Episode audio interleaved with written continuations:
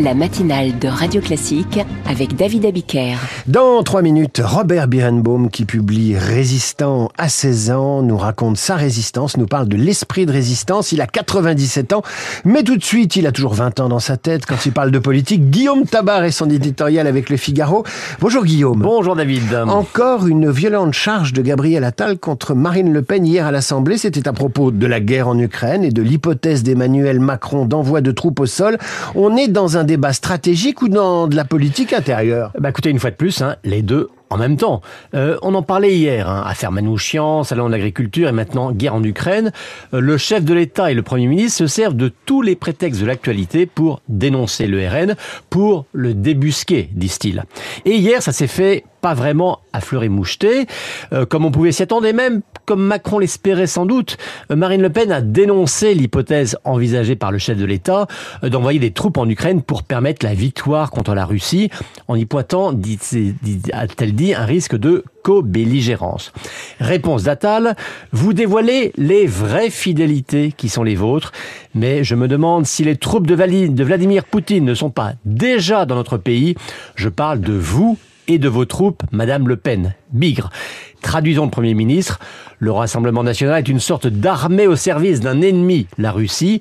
Le RN est le parti de l'étranger. Vous voyez, c'est encore un cran de plus que l'exclure de l'arc républicain. On se croirait dans les années 30. Hein. On dit que l'histoire ne se répète pas, mais je trouve qu'elle se répète un peu trop. Moi, à propos de l'Ukraine, cette charge contre Marine Le Pen peut-elle être efficace sur le plan politique? Écoutez, c'est clair que le rapport à la Russie est un gros point de faiblesse pour le RN, qui, rappelons-le, hein, ne croyait pas au départ à une, à une attaque contre l'Ukraine et qui, encore maintenant, insiste davantage sur une paix rapide à tout prix que contre une victoire contre Poutine.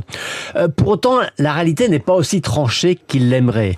On l'a entendu encore hier hein, avec la charge de Gabriel Attal. Euh, le discours des macronistes repose sur une opposition franche entre défenseurs de l'Ukraine et soutien de la Russie, entre amis de la liberté et complices de totalitarisme, ou, pour être encore plus clair, entre résistants et collabos. Or, ça n'est quand même pas tout à fait le cas. D'abord parce que le RN, malgré tout, ne soutient pas la Russie dans cette guerre, mais surtout parce que Macron n'incarne pas la position commune de tous ceux qui soutiennent l'Ukraine. Et encore moins depuis hier, hein, on l'a vu, il réunit 21 États à Paris, se voyant en leader de ce camp, mais euh, quand il n'exclut pas l'envoi des troupes, eh bien ce sont les démentis, les incompréhensions et même les prises de distance de ces mêmes pays qui se multiplient. Et Macron, en jouant les votes en guerre, eh bien se retrouve plus isolé que jamais. Alors isolé ou précurseur? Alors lui, bien sûr, il aimerait dire qu'il est précurseur et il fait d'ailleurs remarquer que ceux qui étaient au départ contre les livraisons d'armes, par exemple, à l'Ukraine, ils sont aujourd'hui totalement favorables. Macron se voit donc en réveilleur des consciences au moment où ce conflit suscite, il faut bien le reconnaître, lassitude, voire désintérêt dans les opinions. Mais euh, se retrouver isolé n'aide quand même pas à réveiller l'opinion, ni à créer un leadership, et encore moins à effrayer Poutine, qui lui joue bien sûr de la division des démocraties. Et puis sur la scène intérieure, on l'a vu, hein, ça n'a pas non plus à affaiblir l'adversaire que l'on prétend combattre. Guillaume, vous disiez résistant ou collabo. Alors aujourd'hui, il faut être beaucoup plus nuancé. Mais vous voyez que le vocable euh, de la Deuxième Guerre mondiale s'invite dans l'actualité d'aujourd'hui.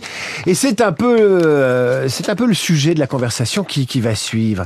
On va parler évidemment d'une autre guerre, celle qui vit un jeune homme s'engager dans la résistance à 16 ans à peine, en 1942 quand survient la rafle du Veldiv. Résistant à 16 ans, c'est le titre de l'ouvrage qu'il publie à 97 ans, lui. La semaine dernière, il pénétrait le Panthéon au bras d'Emmanuel Macron pour un dernier adieu aux époux Manouchian. Cette semaine, il est avec nous ce mercredi pour évoquer son engagement et l'esprit de